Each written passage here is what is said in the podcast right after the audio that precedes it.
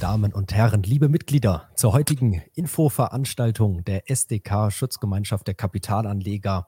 Ja, rund um den Porsche IPO. Eine Premiere heute für uns. Die meisten wissen es ja. Also es ist keine Premiere bei virtuellen Veranstaltungen.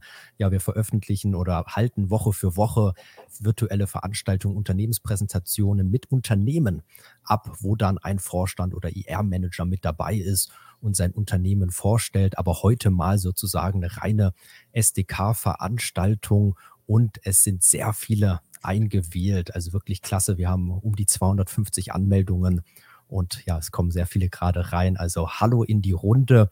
Wir haben heute auf jeden Fall ein volles Programm. Wir werden uns die Hintergründe anschauen, ein bisschen Geschichte von Porsche, also nur recht kurz, aber auch ein bisschen reinzusteigen, den ganzen IPO zu verstehen, dann auch, wie läuft er konkret ab und dann natürlich auch ähm, ja eine offene Runde. Also hier schon die Einladung. Der Chat ist frei. Wir hoffen, dass diese heutige Veranstaltung, dass wir die gemeinsam machen. Also wenn nicht nur Fragen, sondern Statements, Meinungen, Ansichten, gern alles hier in den Chat reingeben. Und ja, wir wollen das dann einfach mit einfließen lassen und gemeinsam auch diskutieren. Welche Aktie ist möglicherweise interessant oder einfach auch, was sind die Auswirkungen auf die Porsche Holding, auf die Volkswagen AG, aber dann natürlich jetzt auch auf die Porsche AG. Ich darf oder ja, muss diese Veranstaltung heute nicht alleine machen. Ich darf jetzt ganz herzlich noch mit mir hier nämlich begrüßen. Zum einen Sven Lorenz, Gründer und Betreiber vom Blog Undervalued Shares. Hi Sven, vielen Dank, dass du heute mit dabei bist. Vielleicht kannst du dich kurz vorstellen für alle, die dich noch nicht kennen. Hallo, Servus, Sven Lorenz hier. Ja, wie gesagt, ich betreibe die Webseite Undervalued Shares, berichte dort über unterbewertete Aktien. Der Name ist da Programm. Ich war im Alter von 19 Jahren zum ersten Mal auf einer Hauptversammlung der Porsche AG und bin deswegen schon seit längerem mit dem Thema vertraut und freue mich, hier heute dabei zu sein. Und du hast ja schon 2019 umfangreiches Research zu Volkswagen und auch Porsche Holding veröffentlicht. Also da werden wir nachher auch nochmal äh, drauf eingehen. Die Frage dann später an dich, wie du schon so früh da auch gemerkt hast oder gerochen hast, dass es da eine Veränderung gibt in der Unternehmensstruktur, dass ein IPO kommt. Also da werden wir auch noch drauf schauen. Aber wie gesagt, der Hinweis schaut gern mal beim Sven Lorenz Undervalued Shares. So sieht die Seite aus. Ähm, vorbei. Ja, einfach eine tolle Seite, wo es super umfangreiches Research gibt gibt dann auch zu ganz vielen unterschiedlichen Aktien. Mit dabei auch noch Reinhard Martius. Ich glaube, Herr Martius, ähm, die meisten kennen Sie. Ähm, Herr Martius ist Hauptversammlungssprecher bei uns bei der SDK. Äh, vielleicht, Herr Martius, können Sie kurz auf eine interessante Sache eingehen. Es gibt ja zwischen der Familie Martius und Volkswagen und Porsche auch in der Vergangenheit schon gab es eine Verbindung. Vielleicht können Sie uns das noch kurz erzählen. Ja, mein Vater war ja nicht nur Vorsitzender der Schutzgemeinschaft der Kleinaktionäre in früheren Jahren, sondern sein erstes großes Aufsichtsratsmandat äh, war bei der Volkswagen AG. Und es war jedenfalls für uns sechs Kinder auch ziemlich beeindruckend, dass ein Vater, der nur eine französische Automarke, die mit Luftfederung funktionierte, plötzlich dann in den VW und Audi-Geruch musste. Aber er hat es mit Bravour gemacht, weil er eigentlich immer ein extremes Interesse daran hatte, zu gestalten und seine Ideen mit einzubringen. Ich habe mich immer für Aktien interessiert. Ich bin, sage ich mal, sicherlich seit 40 Jahren an der Börse ziemlich aktiv bei der SDK habe ich mich immer zurückgehalten. Da gab es zu viel Martius. Ja, und ganz wichtig, Herr Marzius wird auch zukünftig dann die Stimmrechte der SDK, also von Ihnen, ja, liebe Mitglieder und alle Stimmgeber, die Stimmrechte dann auch auf Hauptversammlungen der Porsche AG vertreten. Also auch deshalb heute mit dabei. Und ich sehe schon, wir bekommen schon die ersten Kommentare, Fragen rein. Ja, die Frage, welche Aktie ist am spannendsten? Ja, da werden wir natürlich drauf eingehen. Aber vielleicht, bevor wir dazu auch noch kommen, so ein bisschen die Struktur. Wir wollen ähm, ein bisschen mit Geschichte starten, aber nicht lange, keine Sorge. Also es ist jetzt keine Geschichtsvorstellung hier, aber ganz kurz ein bisschen die Hintergründe. Wie ist die Porsche AG entstanden? Dann natürlich, wie sieht der IPO ganz konkret aus? Und dann eben auch auf ja, mögliche Auswirkungen auf die verschiedenen Aktien. Ich darf hier mal starten mit der Porsche AG, also gegründet 1931, Konstruktionsbüro Porsche von Ferdinand Porsche, der dann 1951 gestorben ist. Und 50 Prozent der Anteile gingen an Ferry Porsche, der ja auch sehr bekannt ist, der Porsche dann eigentlich auch erst richtig groß gemacht und bekannt gemacht hat.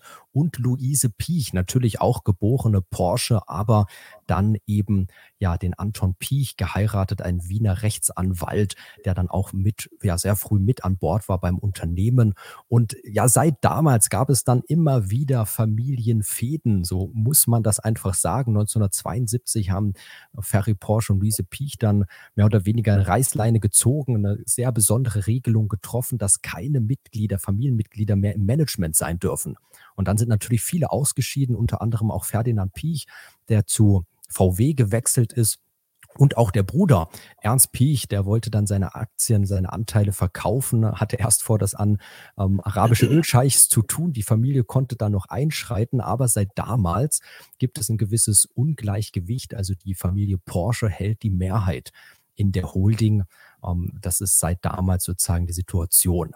1984 dann der Börsengang der Vorzugsaktien, erster Kurs 1020 D-Mark, aber ja, nicht erschrecken, das kann man jetzt nicht eins zu eins vergleichen. Also es gab viele Aktiensplits seit damals, ähm, ja, ein enormer Wertzuwachs, also das jetzt nicht eins zu eins mit dem heutigen Kurs ähm, beieinander legen. Ähm, da gab es viele Splits, die durchgeführt wurden.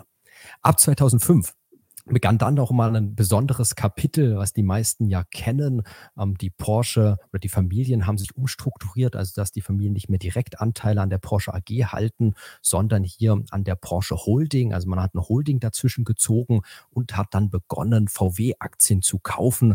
Bis 2002 war Ferdinand Piech auch CEO bei VW, danach im Aufsichtsrat und hat dann hier sukzessive Aktien zugekauft, bis dann der September 2008 kam. Und damals hatte dann Porsche plötzlich vermeldet, Stammaktien über 30 Prozent zu haben und auch noch Optionen auf Volkswagen Stammaktien von über 20 Prozent. Und dann kam es zu diesem berüchtigten Short Squeeze. Die Aktienkurs von den Stämmen ist in ein, zwei Tagen ja um das Fünffache hochgeschossen. Bis dahin hatten nämlich die Familien immer dementiert, dass sie eine Übernahme hier vollziehen. Und dann sind viele Short-Seller da short gegangen, weil halt durch die Übernahme der VW-Kurs dennoch deutlich den DAX outperformt hatte. Und dann eben doch diese ja, Verlautbarung, dass, ein, dass, ein, dass eine Übernahme durchgeführt werden soll. Und dann kam es zu diesem Short Squeeze. Aber in der Folge dann 2009 wurde die Übernahme abgeblasen. Es war wahrscheinlich eine Mischung aus Finanzkrise als auch das VW-Gesetz, ähm, was heute auch noch immer noch in Teilen besteht, dass das Land Niedersachsen bei VW eine Sperrminorität hat. Und das war damals leider gerichtlich, haben die Familien und die Manager es nicht geschafft, das zu kippen. Also so eine Mischung aus mehreren Punkten dann dazu geführt, dass die Porsche Holding selbst wieder in Schwierigkeiten gekommen ist.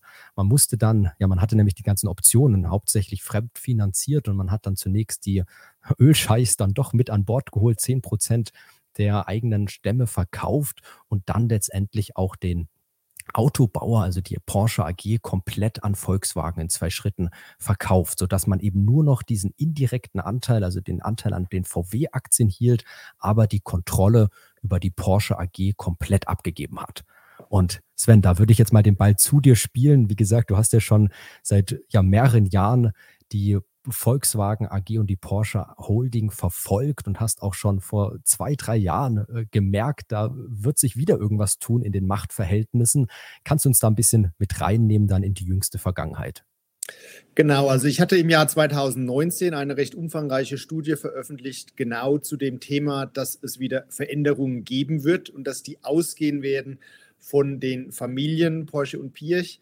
Das war damals ein Gedanke, der ja, noch kontrovers war oder den viele einfach noch nicht auf dem Radarschirm hatten. Wenn man mal ins Jahr 2019 zurückschaut, da war die Situation noch eine ganz andere. Die Volkswagen stand damals noch unter dem ganzen Eindruck der Dieselgate-Affäre.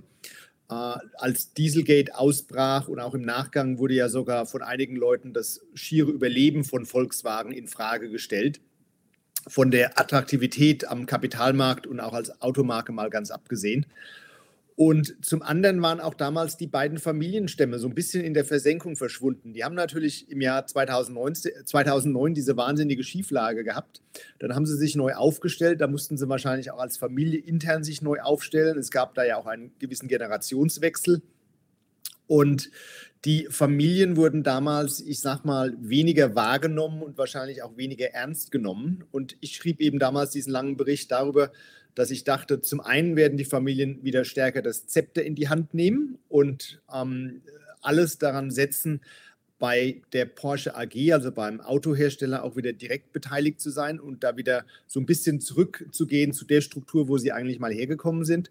Und zum anderen habe ich dann noch eine Sache angemerkt, äh, da musste ich eben gerade schmunzeln, als ich über den Börsengang im Jahr 1984 von der Porsche AG auf dem Slide las. Also ich erinnere mich ja noch, als Anfang der 90er Jahre die damalige Porsche AG, der Autohersteller, der ja damals börsennotiert war, von dieser Holding, äh, die gab es damals noch nicht. Äh, der Autohersteller ging Anfang der 90er Jahre auch mal an der Börse wahnsinnig nach unten. Ich denke, die Aktie hat da über 90 Prozent an Wert verloren. Das Überleben von Porsche wurde in Frage gestellt. Mit ausgelöst war es unter anderem durch das Modell des, des 924er Porsches, das war der Billig-Porsche, der hat die Marke ziemlich ramponiert. Es gab wahnsinnige technische Probleme im Konzern. Äh, und damals war ich so in den ersten Schritten an der Börse und habe auch die Porsche verfolgt, hatte da auch mal Aktien, war dann im Alter von 19 Jahren auch auf der Hauptversammlung und dann kam der Wiedekind und dann hat die Porsche AG einen wahnsinnigen Turnaround hingelegt und die Aktie ging auch völlig durch die Decke und hat sich vervielfacht. Ich weiß nicht mit welchem Multiplikator, aber sehr hoch. Das war einer der absoluten Renner an der deutschen Börse. Und ich dachte mir, solche äh, dynastischen Familien, die schon lange Zyklen mehrfach durchlebt haben und die man, muss man einfach sagen, trotz allem auf und ab einfach eine der tollsten und erfolgreichsten Automarken auf der Welt aufgebaut haben über die Jahrzehnte, trotz aller Zwischentiefs, die es da immer mal wieder gab. Solche Leute muss man ernst nehmen und auf dem Radarschirm behalten. Und deswegen habe ich mich 2019 stark in die Materie eingelesen und hatte eben damals vorhergesagt, die werden hier wieder in die Offensive gehen zum richtigen Zeitpunkt und äh, werden dann wahrscheinlich aus dem Ganzen gestärkt hervorgehen. Und ich denke, wir sehen da gerade so die ersten Schritte bei dem Ganzen. Und hier ist mal die aktuelle Aufstellung, um das auch einfach mal sich anzuschauen. Also wie ist der aktuelle Stand? Die Porsche Holding fungiert eben als Beteiligung, aber das wesentliche Asset sind hier eben die Stammaktien an der Volkswagen AG. Man hat jetzt auch dieses Jahr noch 400 Millionen, also Vorzugsaktien im Wert von 400 Millionen Euro opportunistisch dazugekauft, äh, möchte die dann aber wieder verkaufen, wenn es zu dem IPO kommt. Also das ist das wesentliche bisherige Asset, aber dann hier eben auch noch diverse andere Beteiligungen. Also die Porsche Holding fungiert als Private Equity Gesellschaft und zwar eine der renommiertesten. Ich glaube, darüber hatten wir auch ja vorab schon ein bisschen gesprochen, Herr Martius. Vielleicht können Sie hier darüber noch mal ein bisschen was erzählen zur Porsche Holding und dann natürlich auch, wie der VW, äh, wie der IPO aussehen soll. Also ich war in den letzten Jahren ab und zu mal bei der Porsche Holding SE auf der Hauptversammlung und obwohl ich damals noch nicht bei der SDK hier als Sprecher tätig war, in der Regel stelle ich dann Fragen. Und man sieht, dass hier unterhalb der Porsche Holding sehr viele kleine Beteiligungen aufgebaut werden. Porsche ist einfach dafür bekannt, dass sie so stark in diesem ganzen Bereich verzahnt sind von der Technologie, dass es doch vollkommen verständlich ist, wenn ich jetzt ein junger Elon Musk wäre und ich wäre jetzt nicht vor 15 Jahren gestartet, sondern ich würde heute starten, dann würde ich mich doch mit so einem renommierten Partner unterhalten. Und deswegen sieht man immer mehr, dass Beteiligungen, die eingegangen werden, und die werden natürlich in der Regel auf extrem niedrigem Vervielfältigungsniveau eingegangen, dann plötzlich eine Börsennotierung bekommen. Also ich sehe in den anderen kleinen Beteiligungen auch langfristig sehr viel Mehrwert bezogen auf die Porsche Holding. Jetzt bezogen auf auf den Börsengang gibt es ja eigentlich zwei Dinge, die, die passieren. Soll ich das noch ausführen, Herr, Herr Petzelberger? Oder? Sehr gerne. Ich wechsle hier mal zur nächsten Folie, wo wir es ja probiert haben darzustellen, auch den IPO. Also genauso wie bei der Porsche Holding ist das Kapital 50 Prozent in Stämme, 50 Prozent in Vorzüge eingeteilt. Eine Vorzugsaktie hat in der Regel ein bisschen mehr Dividende, aber ist eine kastrierte Aktie. Das heißt also, mit Stämmen kann man gar nichts machen. Also mit Vorzügen kann man gar nichts machen, mit Stämmen kann man sehr viel machen. Und das, was die Familie in Stuttgart oder in, den, in Österreich erreicht hat, sie hat gleichzeitig mit dem Deal es erreicht, dass 25 Prozent des Automobilgeschäfts der Stammaktien plus eine Aktie, sodass sie niemals rausgeschmissen werden können, in der Porsche Holding SE landen. Und dass sie dafür nur 7,5 Prozent mehr zahlen als der zukünftige Emissionspreis, wo der auch immer ist. Wenn er bei 10 Euro beispielhaft wäre, dann zahlen die 10,75 Euro. Und auf der anderen Seite hat VW 75 minus eine Aktie. Und das Zweite, was vereinbart worden ist, und das kriegt man sehr, sehr gut erzählt, und ich kann das nur jedem, der überhaupt überlegt, sich in diesem Segment zu engagieren, gucken sich den Capital Markets Day vom Juli 2022 an. Das ist zwar eine dreistündige Veranstaltung, Englisch, nicht die Folien, die Folien leben nicht. So. Aber ein Punkt ist sehr, sehr wichtig daraus. Und der finanziert das wie ein Mehrfamilienhaus, den ganzen Deal. 50 Prozent des Ertrags des Automobilgeschäfts müssen ausgeschüttet werden. Das ist sehr gut für die Volkswagen AG und das ist noch besser für den möglicherweise zu 100% fremdfinanzierten Deal der Porsche Holding SE. Um vielleicht noch mal kurz das auch chronologisch noch mal darzustellen für alle, die sich jetzt das erste Mal mit beschäftigen. Also hier diese 25 Prozent der Vorzugsaktien, also insgesamt dann eben die Hälfte, 12,5 Prozent des gesamten Kapitals, die werden an die Börse geführt wo dann vermutlich äh, Katar irgendwie fünf Prozent bekommt. Ähm, ja, ein paar Milliardäre haben sich ja irgendwie anscheinend auch schon laut Bloomberg gemeldet, die da gerne Aktien haben wollen. Und dann besteht wiederum ja ein Referenzpreis für diese Vorzüge, was dann der Porsche Holding die Möglichkeit gibt, eben hier dieses Aktienpaket von 25 Prozent plus eine Aktie an den Stammaktien der Porsche AG zu erwerben. Und Sven, da hätte ich jetzt mal eine These. Ich bin mal gespannt, ob du das so unterstreichen kannst. Ähm, oft wird ja jetzt auch gefragt, wie wahrscheinlich ist denn, ob der Börsengang jetzt überhaupt stattfindet in dem aktuellen Umfeld. Werden die das wirklich durchziehen? Werden die das nicht absagen? Man hat ja hier eigentlich zwei Gründe vor sich. Das eine ist, VW nimmt Geld ein, also sammelt Geld über den IPO ein, was sie natürlich gebrauchen können für die riesige Transformation, wo sich VW befindet.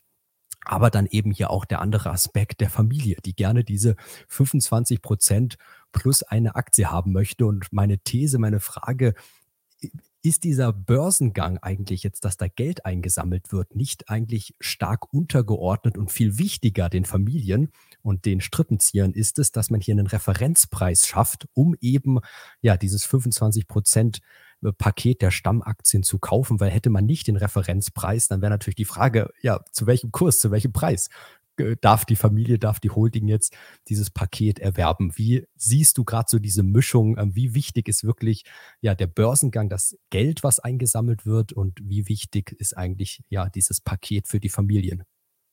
Also an die These würde ich mich sofort dranhängen und noch einen Zusatzaspekt dann dazu fügen. Also man muss sich mal vor Augen führen, dass die wesentlichen Mitglieder der Familien, die wachen morgens auf und das Erste, an was sie denken, ist wahrscheinlich ihre Autofirma und das Letzte, an was sie denken, bevor sie schlafen gehen, ist wahrscheinlich auch ihre Autofirma.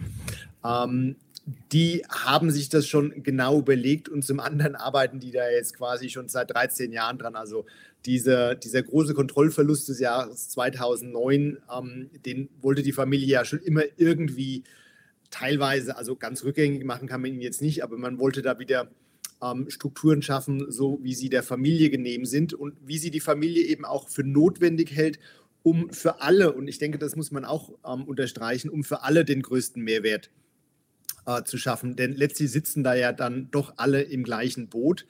Und man muss auch klar sagen, Volkswagen hat gewisse Governance-Probleme. Äh, das ist ja auch einer der Gründe, warum die Volkswagen-Aktie seit jeher so niedrig bewertet wird und warum überhaupt diese ganze Konstellation am Anfang zustande kam. Das sind Firmen, die haben wahnsinniges Potenzial. Porsche ist einer der wertvollsten Marken im Automobilbereich. Volkswagen ist der größte oder zweitgrößte, je nach, je nach Absatzzahlen im Vergleich mit, mit Toyota, der größte oder zweitgrößte Autokonzern auf der Welt. Ähm, insgesamt doch hoch profitabel. Man will da was draus machen und bei Porsche wird man sich in der Familie sehr, sehr viele Gedanken gemacht haben und das wird alles von langer Hand hier vorbereitet gewesen sein. Ähm, Sie hatten ja auch schon erwähnt, es stehen wohl einige Milliardäre in den Startlöchern, die auch mhm. gerne bei dem IPO mit dabei sein möchten. Also zum Beispiel Bernard Arnault von LVMH wurde da genannt. Der wäre ja auch quasi strategischer Investor, denn der kennt sich mit Marken aus und könnte vielleicht im ganzen Luxusbereich noch verschiedene Cross-Selling-Potenziale motivieren. Der Mathe-Schitz von Red Bull, der ja auch einer der ganz großen Markenschaffer ist auf der Welt, der möchte wohl offenbar auch investieren. Also Lange Rede, kurzer Sinn. Ich denke, das wird durchgezogen, solange jetzt nicht die Welt total untergeht. Und zum anderen ganz klar, die Familien haben hier ihre Interessen und alles andere wird dann da einfach mitgezogen. Die, ähm, ja, die sind da ganz klar am langen Hebel im Moment und wollen das jetzt auch wieder nutzen klares Statement. Wir haben auch viele Fragen schon, ja, wie die Chancen, Risiken des IPOs sind. Werden wir gleich darauf eingehen. Eben auch die Auswirkungen auf die Aktien. Da haben wir eben auch noch einen Slide, um nochmal kurz zu schauen, wenn das Ganze so stattfindet, wie wir es jetzt dargestellt haben. Also Börsengang äh, passiert, ähm, die Porsche Holding kauft das Aktienpaket. Dann jetzt mal auf die Porsche Holding bezogen, sieht die Struktur dann 2023 würde sie wie folgt aussehen. Also man hätte immer noch die 31,4 Prozent am Gesamtkapital von Volkswagen. Also hauptsächlich sind das ja die Stammaktien, wo man über 50 Prozent der Stammaktien hält. Und man hätte eben an der Porsche AG dann 12,5 Prozent der Stammaktien und dann eben auch die erwähnten sonstigen Beteiligungen. So, und wir würden jetzt, glaube ich, langsam in die Fragerunde oder einfach allgemeine Diskussion übergehen. Herr Marzius, aber Sie, Herr Lorenz, hat es ja gerade schon ein bisschen ausgeführt, ähm, auch warum Porsche, der Autobauer, die Luxusmarke auch so spannend ist. Da wollten Sie ja, glaube ich, noch mal kurz in den Capital Markets Day in die Präsentation reinspringen und ein ja, paar Folien zeigen. Ich gerne zu dieser Folie noch, noch eins, eins sagen, ist ja noch eine Besonderheit dieses Börsengangs. Die Porsche Holding SE ist bisher komplett schuldenfrei. Weil es gibt eigentlich gar keine börsennotierten Gesellschaften, die schuldenfrei sind. Das ist unheimlich ungewöhnlich. Und dann gibt es ein klares Statement seitens der Volkswagen AG, eine außerordentliche Hauptversammlung für den Dezember einzuberufen. Und da gibt es ja auch Fristen. Und wenn man so klar sagt, dass man den anderen ein Weihnachtsgeschenk machen will, dann wird das auch stattfinden, falls wir keinen Atomkrieg bekommen oder sonst was. Ne? Also ich sage mal, da muss extrem was passieren. Da bin ich vollkommen der Meinung von Sven Lorenz. Ich würde sagen, die Wahrscheinlichkeit, dass das wirklich alles stattfindet, ist sehr hoch.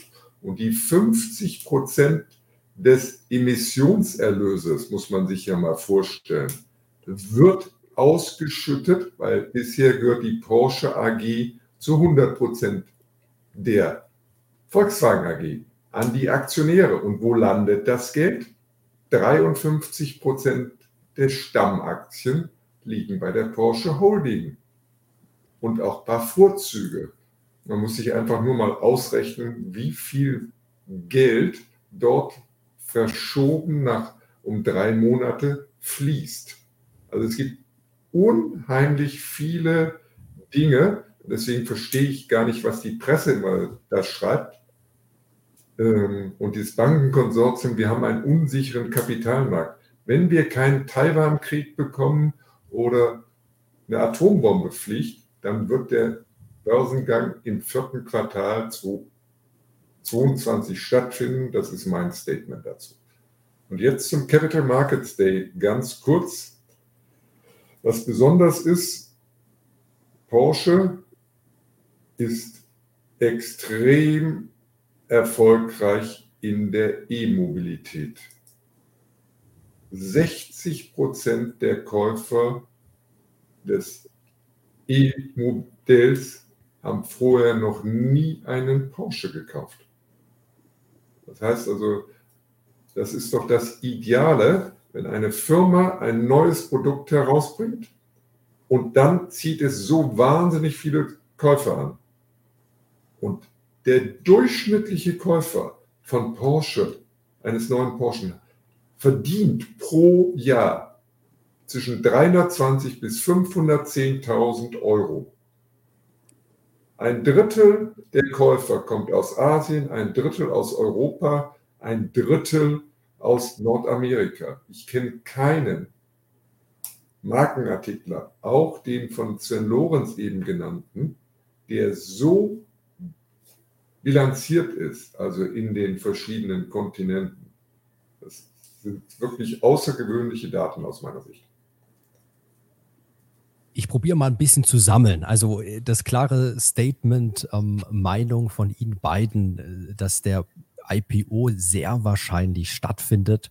Um, ähm, das ist natürlich auch aktuell tatsächlich, würde ich sagen, das größte Risiko. Also an der Stelle darf ich auch nochmal einschieben, wie immer, keine Anlageberatung, Anlageempfehlung hier diese Veranstaltung, sondern reine Infoveranstaltung. Ähm, natürlich auch, und wir wollen es halt immer konkret machen, auch mit unserer persönlichen Meinung, aber bitte, äh, bevor man daraus irgendwelche Sachen ableitet, dann auch auf ein Investitionsverhalten immer nochmal selbst recherchieren, weil da natürlich dann auch die individuelle Situation eine große Rolle spielt. Das haben wir auch gesehen. Also bei VW bekommt man ziemlich schnell dann Ende 2022, Anfang 2023 eine dicke Sonderdividende. Und werden ja dann wahrscheinlich 10 Milliarden grob ausgeschüttet. Also das ist eine große Dividende bei der Porsche Holding.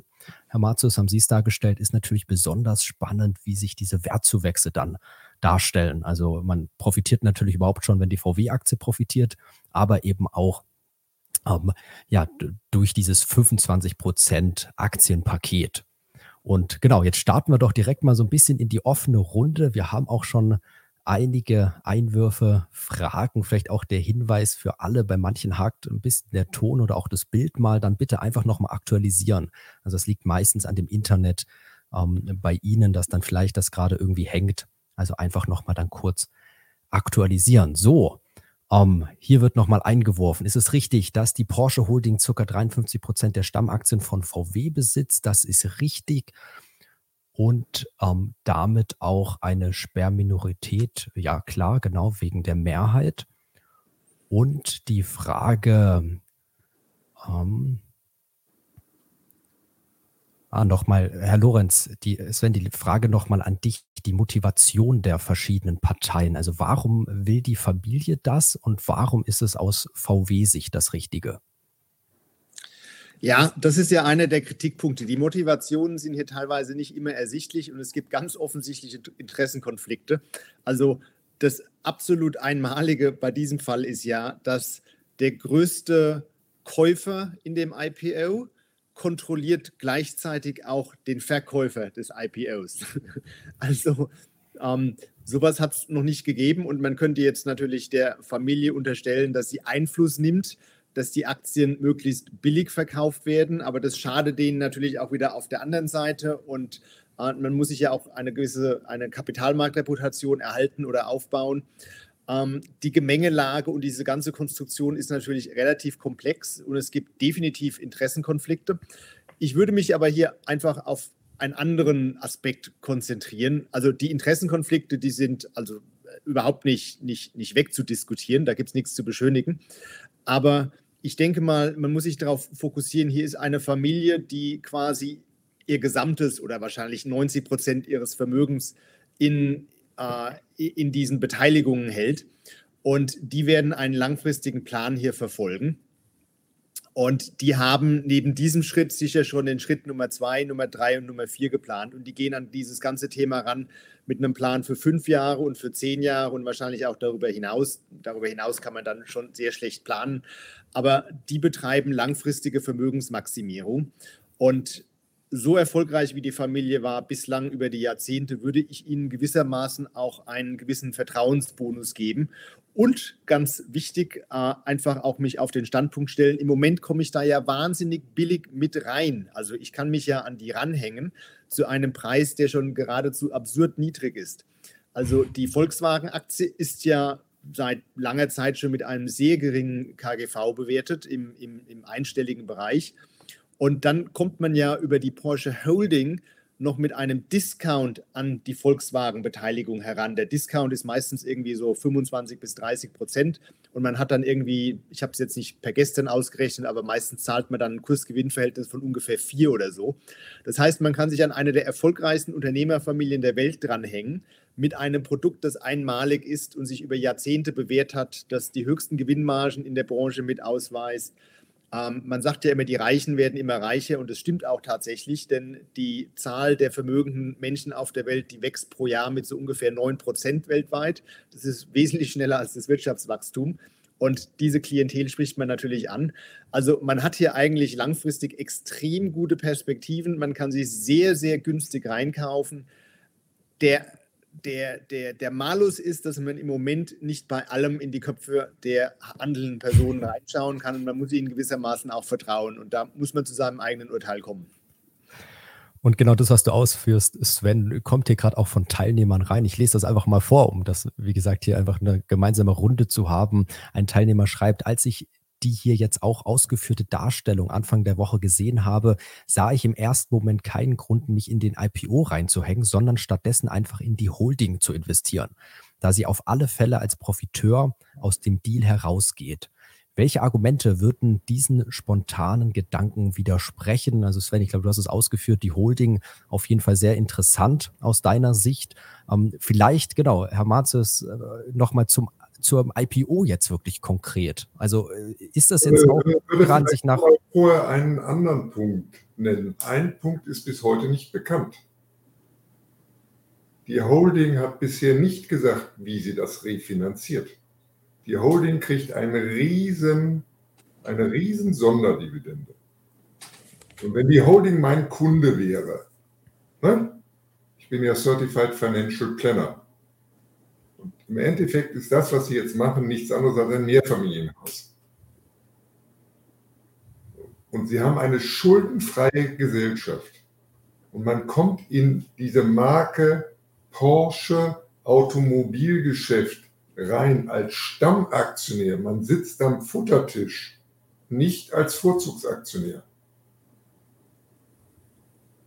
Warum finanziert man das nicht mit der Sonderdividende, also macht eine Anleihe und macht eine Finanzierung über die Sonderdividende, dass ich die nächsten fünf bis acht Jahre daraus die Finanzierung gestalten kann.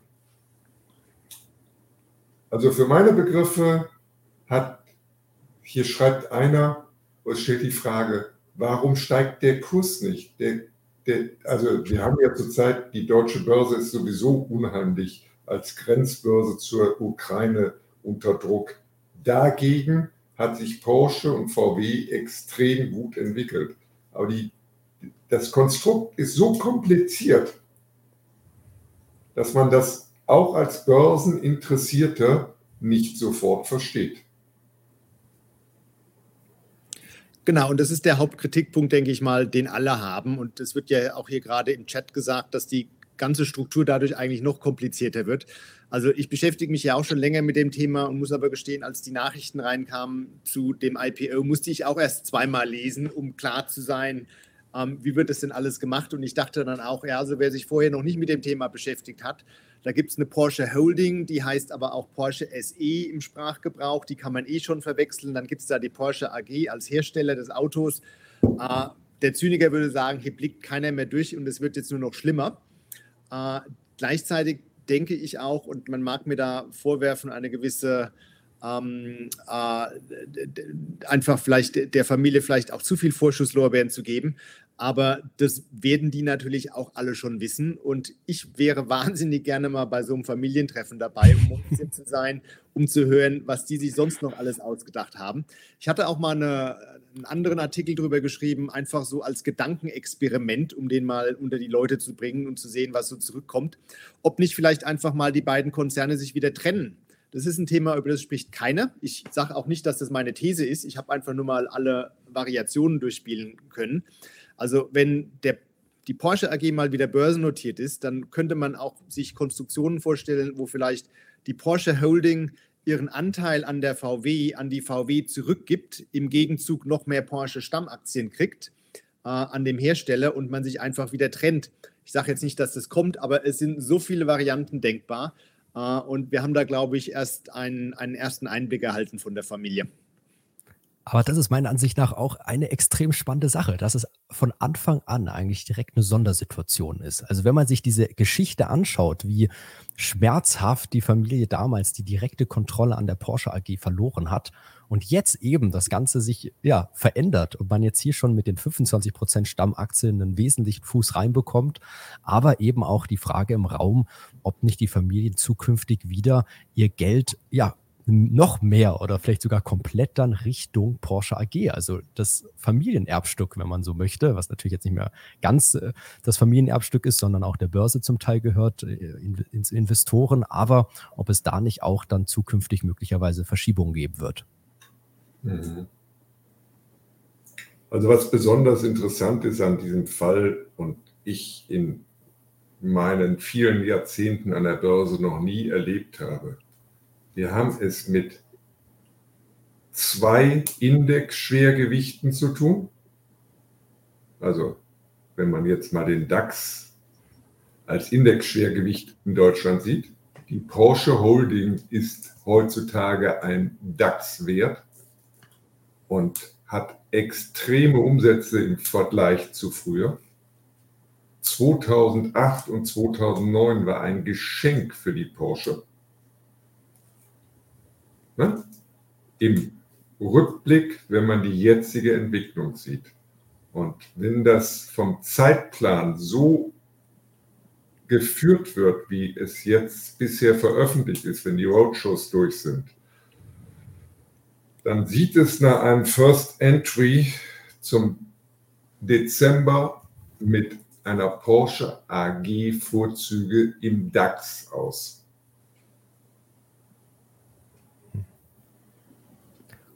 Und da wollen wir vielleicht noch mal hingehen, weil das, wir haben jetzt schon ein bisschen mehr zur Holding eigentlich gesprochen. Ähm, ich glaube, das kann man auch ein bisschen entnehmen, ähm, dass wir die besonders auch spannend finden als Aktie.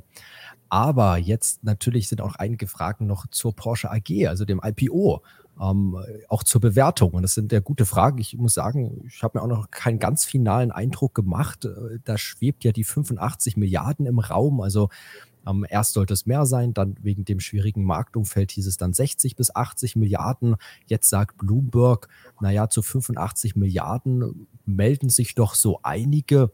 Herr Martius, können Sie uns vielleicht noch mal ein bisschen in das Zahlenwerk reinnehmen bei der Porsche AG? Ich gehe mal zu der Folie, wo das Ganze ja ein bisschen dargestellt ist und dann natürlich an Sie beide einfach, ähm, welche Bewertung Sie für angemessen halten oder jetzt auch im Rahmen des IPOs. Also, gehen Sie ja. doch mal bitte auf dieses Segment mit dem Luxus ein. Ja. So. Da.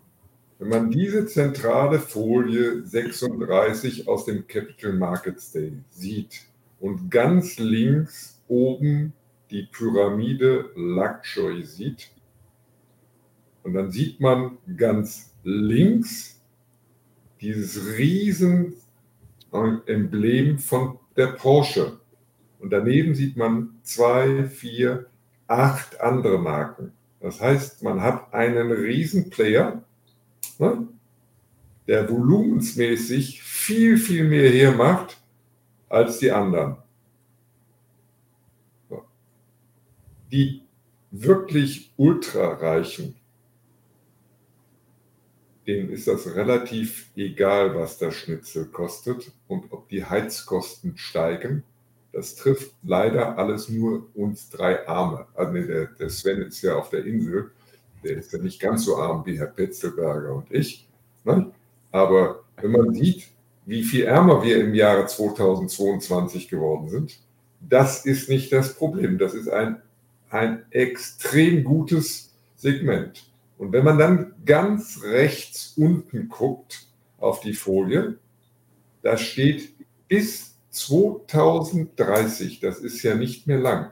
Es gibt eine Agenda 2030 von Herrn Schwab und 105 Ländern, die uns nichts Gutes über die Welt sagt. Aber diese 80 Prozent, wenn sie das erreichen, dann steht das Kursgewinnverhältnis eines Automobilkonzerns nicht mehr bei 4, sondern durch die Regulierung international und in Deutschland ist jeder Finanzdienstleister, jede Bank, jede Sparkasse, Volksbank verpflichtet, eigentlich jeden, der zur Tür reinkommt und nicht sagt, nein, nein, sprechen Sie uns nicht an, kein, keine Werbeklausel, ESG zu verkaufen. Das heißt also, 80 Prozent des Kapitals geht in diese Segmente hinein, die sehr teuer sind. Und dann behaupte ich jetzt einfach mal oder ich schätze, das Kursgewinnverhältnis wird sich mindestens verdreifachen. Ich fand es sehr interessant. Sven Lorenz ist ja genauso wie ich ein bisschen geschichtlich interessiert. Vor kurzem hat er über einen deutschen Investor zum 80. Geburtstag ein Interview veröffentlicht in seinem freien Bereich. Glaube, das haben sehr wenig Leute gelesen, was man aber vielleicht mal bei Undervalued Shares lesen sollte. Dieser sehr wohlhabende und, sage ich mal, umstrittene Hamburger, Karl Ehlerding, WCM, der wollte mal diese Pleite Commerzbank übernehmen, hat zu seiner Geschichte Aussagen gemacht das, was in dem Interview drin steht, das möchte ich hier bei den Mitgliedern nicht äußern. Wenn davon nur ein Drittel eintreten würde, dann könnten wir alle sehr, sehr glücklich sein und uns nicht mehr über Verlust im Jahre 2022 freuen. Also zur Erklärung, es geht um ein sehr hohes Kursziel, was wir so jetzt nicht direkt aussprechen möchten, Sven, aber du hast auch noch, glaube ich, was zu der Folie, gell, wolltest du sagen? Ja, also äh, bei dem ganzen Thema Luxusmarke, denke ich, muss man auch das Stichwort Ferrari mal in die Runde werfen. Also es gibt ja praktisch kaum einen Zeitungsartikel, wo nicht erwähnt wird. Und vor einigen Jahren ging Ferrari an die Börse und der Kurs entwickelte sich sehr gut und die Firma ist jetzt extrem hoch bewertet. Das ist oberflächlich betrachtet natürlich ein naheliegender Vergleich. Ich würde es aber trotzdem sagen, es ist eigentlich nicht der richtige Vergleich und man, man vergleicht hier sehr stark Äpfel mit Birnen. Also, um wieder zu dem Thema Geschichte zu kommen und langfristige Perspektive. Porsche war in den 90er Jahren immer noch eine Nischenmarke und dann äh, also zwischendurch ging der Konzern mal kurz ähm, fast pleite mit dem 924er. Dann, ich glaube, 2002 kamen sie raus mit dem Cayenne. Das war damals hochgradig kontrovers und alle, es ging ein großer, ähm, äh, ein großes Entsetzen durch, durch die Medien und die Porsche-Gemeinde, dass jetzt mit dem Cayenne der Charakter des Unternehmens verändert wird und damit sei die Marke Porsche am Ende. Was sich aber stattdessen ergeben hat über die letzten paar Jahrzehnte, ist, dass die Marke eigentlich nur immer mehr präsent wurde und sich von, von den reinen Verkaufszahlen her der Autos ähm, vermehrfacht hat. Porsche ist einfach im Gegensatz zu Ferrari, und das ist der wesentliche Punkt, Porsche ist einfach ein Produkt und eine Marke, mit dem man sich überall sehen lassen kann. Also ein Konzernmanager oder äh, wer auch immer, der ein bisschen auf seinen Ruf achten muss, der kann nicht überall mit dem Ferrari vorfahren, aber mit dem Porsche kann jeder irgendwie überall vorfahren und auch, kann auch die Hausfrau die Kinder zur Schule bringen mit dem richtigen Modell. Das ist einfach, was ich sagen will, das ist ein alltagstaugliches Luxusprodukt und gleichzeitig eine der ähm, schönsten und ähm, äh, emotional beeindruckendsten Marken im Automobilbereich. Und ich denke, diese Möglichkeit, die sich dadurch ergibt, eröffnet Porsche dem Hersteller einfach nochmal ganz andere Wachstumsperspektiven, verbunden damit, dass es auf der Welt immer mehr reiche Leute gibt. Und ich denke, man muss sich hier darauf konzentrieren, dass es eine Marke ist, die man im Moment günstig kaufen kann, die sehr hohes Wachstumspotenzial hat und die wahrscheinlich langfristig noch in ganz andere Bereiche wachsen wird. Also mit der Marke Porsche kann man ja noch ganz andere Produkte verkaufen. Und einer hat im Chat gefragt, um noch kurz darauf einzugehen, ähm, was man denn vom Ausgabekurs halten sollte. Also ich kann auch nicht sagen, ob der Ausgabekurs bei einem Börsenwert liegen sollte von 70 Milliarden oder 90 Milliarden, wo da der, der entscheidende richtige Preis liegt. Ich würde sagen, man sollte mal darauf achten, was große Investoren machen. Und wenn zum Beispiel ein Bernard Arnault von LVMH bei Porsche einsteigt bei dem IPO oder ein Mateschitz von, von Red Bull, die werden sich das nicht nur genau überlegt haben mit ihrer Erfahrung in dem Bereich, sondern die werden auch Zugang haben zu den Familienmitgliedern und mit denen mal ähm, über einem Kaffee oder über einem Bier besprochen haben, was die langfristig vorhaben. Und das wäre für mich so der entscheidende Indikator, ob ein paar von solchen Lead-Investoren dabei sind, damit es nicht nur einfach was ist, was gehypt wird über die Medien. Wir haben ja, manche haben noch die, das IPO von der Telekom mit dem, wie hieß der, dieser Schauspieler Krug, Manfred Krug in Erinnerung. Ähm, ich denke, hier müssen substanzielle Investoren gezeigt werden. Da scheint man auf dem besten Weg zu sein. Und das wird dann der Indikator meines Erachtens auch sein, ob der Ausgabekurs richtig ist. Ich denke, die Range, genau, die wissen wir ja, so diese 60, 70 bis 80, 90 Milliarden. Vielleicht können wir hier auch nochmal einen Blick drauf werfen. Also, wobei hier wird nicht alles dargestellt. Also der Umsatz äh, lag jetzt im vergangenen Jahr bei, glaube ich, 33 Milliarden Euro und das EBITDA bei 7 Milliarden Euro. Also man hat hier eben diese sehr hohe Marge von 24,5 Prozent, ist zwischen 2017 und 2021 jährlich um 9 Prozent gewachsen.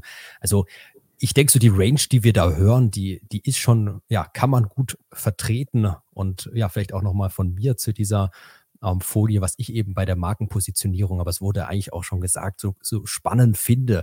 Ähm, vielleicht der Vergleich. Ferrari hat letztes Jahr 12.000 Autos verkauft, Porsche über 300.000 und das ist, denke ich, so das Spannende. Man ist hier angesiedelt in dieser Region, aber hat halt richtig PS auf der Straße, richtig Volumen ähm, und eine richtig große Reichweite. So, schauen wir mal noch weitere Fragen, Statements. Um, die Frage, was passiert beim IPO mit den Porsche Holding und VW-Aktien? Also die bleiben alle ganz normal erhalten. Also für meine Begriffe, für Investoren, also ist die Hauptfrage, welche Strategie soll ich denn anwenden? Ich kann ja mal meine Strategie so ein bisschen sagen, ich bin schon länger als die Studie von 2019, die der Sven Lorenz geschrieben hat, in Porsche investiert.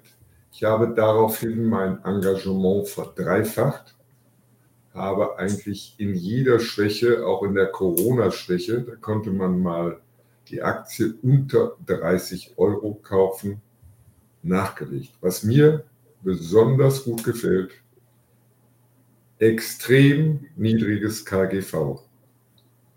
Eine gesicherte Dividende, die höchstens mal durch Unsicherheit im Corona-Jahr mal um fünf Monate verschoben wird. Ein Wert, der mittlerweile im DAX 40 ist, ein Wert, der gute Derivate beinhaltet, Gute Derivate sind für mich alles, was an der Eurex ist oder an der CME in Amerika. Und weil ich ein sparsamer Mensch bin, mein Vater musste ja sechs Kinder ernähren und er hat bei allen Sachen gehandelt. Man konnte mit ihm nicht irgendwo weggehen. Er hat immer gehandelt. Ist für mich der Cash Secured Put, also der Verkauf einer Verkaufsoption. Also ich habe Geld auf dem Konto und verpflichte mich wie eine Versicherungsgesellschaft notfalls die Aktie zu kaufen. Die Königsdisziplin. Und das mache ich sehr, sehr regelmäßig und freue mich jeden Monat über eine hohe Wohler Also ganz klares Statement. Herr Martius in der Porsche Holding investiert und fest überzeugt davon, wenn ich so sagen darf, dass die Porsche Holding auch mit am stärksten durch diesen IPO profitiert. Sven, ich würde dir gleich auch nochmal diesbezüglich den Ball zu werfen, aber vielleicht nochmal kurz ein paar Fragen abgehakt. Ähm, ja, es ist richtig, die Frage, ähm, ob nur die Vorzüge an die Börse gehen. Genau, das war dieses Bild hier. Also diese 25 Prozent der Vorzugsaktien, die gehen an die Börse. Alles andere ähm, also genau, werden sozusagen an der Börse verkauft. Die Stämme ja, werden nicht börsennotiert. Also die liegen dann weiterhin hier zu 75 Prozent minus eine Aktie bei VW und eben zu 25 Prozent plus eine Aktie bei der Porsche Holding. Ähm, die Frage, wo steigt Katar, Red Bull, ähm, die Milliardäre ein? Also auch hier, die machen dann auch bei dem, also so ist, so ist der aktuelle Stand bei dem IPO eben mit der Vorzugsaktien. Ja, ich schaue noch mal nach weiteren Fragen. Sven, ähm, wie ja, ist dein Eindruck? Ähm, die Porsche Holding, ist es deiner, deiner Einschätzung nach auch interessant zu zeichnen bei der AG oder was ist mit der Volkswagen-Aktie? Wie ist dein Statement? Also wir leben ja jetzt in einer Welt oder in einer Situation, wo, wo die Geopolitik sehr stark in Anlagethemen reinfließt ähm, und jeder hat da so seine Meinung zu bestimmten Themen. Wir haben hier drei völlig wir haben drei Anlageopportunitäten oder drei Anlagefälle, die zwar oberflächlich betrachtet sehr ähnlich aussehen oder fast schon gleich, aber die im Detail dann vom Charakter her eigentlich doch sehr unterschiedlich sind. Also das offensichtliche, offensichtliche Thema, nach dem man in dem Gesamtkontext fragen muss, ist ja auch das Thema China. Also VW ist ja seit jeher dafür bekannt, in China sehr, sehr stark investiert und, und engagiert zu sein und ja auch sehr erfolgreich. Nun muss man sagen, wenn jetzt das Szenario einträte, dass China in Taiwan einmarschiert, dann wird es da natürlich auch zu bestimmten politischen Auswirkungen kommen. Ich will die gar nicht im Detail jetzt vorhersagen, aber äh, das wäre natürlich für Volkswagen alles andere als vorteilhaft. Und wer dahingehend Befürchtungen hat, der muss sich natürlich überlegen, will er Exposure haben zu Volkswagen, denn da liegen ganz klar Risiken. Ich würde mal, wenn man die Geopolitik weglässt, sagen, mein Lieblingsinvestmentfall bei all dem sind eigentlich nach wie vor weiterhin die Porsche Holding.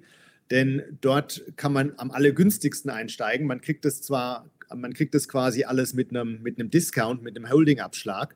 Und ich bin ja nach wie vor der Meinung und habe das auch schon mal im Detail beschrieben, dass sich die Familie meines Erachtens irgendwas einfallen lassen wird oder wahrscheinlich schon was in der Schublade liegen hat, um langfristig mal die Strukturen so zu bereinigen, dass dieser Holding-Abschlag wegfällt. Vielleicht gibt es diese Holding langfristig mal gar nicht mehr, weil zum Beispiel die Holding ihrer VW-Beteiligung an VW gibt, im Gegenzug Porsche-Aktien kriegt und dann wird die Holding mit der Porsche AG verschmolzen und dann gibt es wieder eine separate VW und einfach nur eine Porsche an der Börse.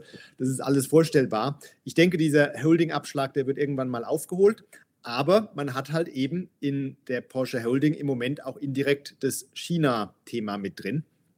Wer einfach nur an dem Wachstumspotenzial von Porsche profitieren möchte, so wie wir das ja beschrieben haben, mit den hohen Margen und den, äh, der, der weltweit stark wachsenden Kundschaft, der kann natürlich auch dann nach dem IPO einfach in die Porsche AG investieren.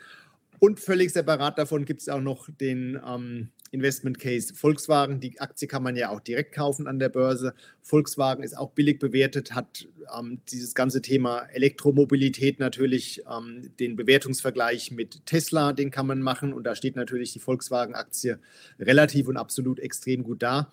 Also was ich sagen will, ist, es ist alles sehr unterschiedlich, spricht unterschiedliche Zielgruppen an. Man kann hier verschiedene Themen und Ansichten spielen. Ähm, wenigstens gibt es hier mal richtige Auswahl. ich würde aber auf die Porsche Holding setzen. Herr Matze, Sie sind noch auf Stumm. Sie müssten sich kurz laut schalten. Für meine Begriffe ist die Volkswagen AG das gefährlichere Investment. Die Volkswagen AG hat sich genauso auf E-Mobilität verpflichtet. Und der vorige Vorstandsvorsitzende, der eigentlich die Drecksarbeit für die Großaktionäre der Porsche Holding SE gemacht hat, ist extreme Risiken auch eingegangen. Er hat die Kostenstrukturen hinbekommen, er hat die Vorbereitung für den Börsengang hinbekommen. Aber das, was man über die Softwarefirma hört, nicht? und Software ist von der Architektur ein Problem. Und wenn man in den Porsche IPO oder in den Capital Markets Day hineinhört, ist da ein ganz interessanter Satz. Die Porsche AG oder Porsche Holding sitzt am Tisch und kann entscheiden, ob sie im Grunde genommen Hilfe holt. Also bezogen auf die Porsche Automobilprodukte. Also die dürfen nicht sagen hier, Kadiak oder wie die Firma heißt, ist alles Mist. Aber wenn die sagen, mein Geschäft, meine Erträge sind gefährdet, dürfen die sofort einen anderen Technologiepartner holen. Und der wird wahrscheinlich eher aus dem Silicon Valley kommen. Und deswegen wegen dem China-Risiko und der Softwareplattform bin ich kein Freund der Mutter.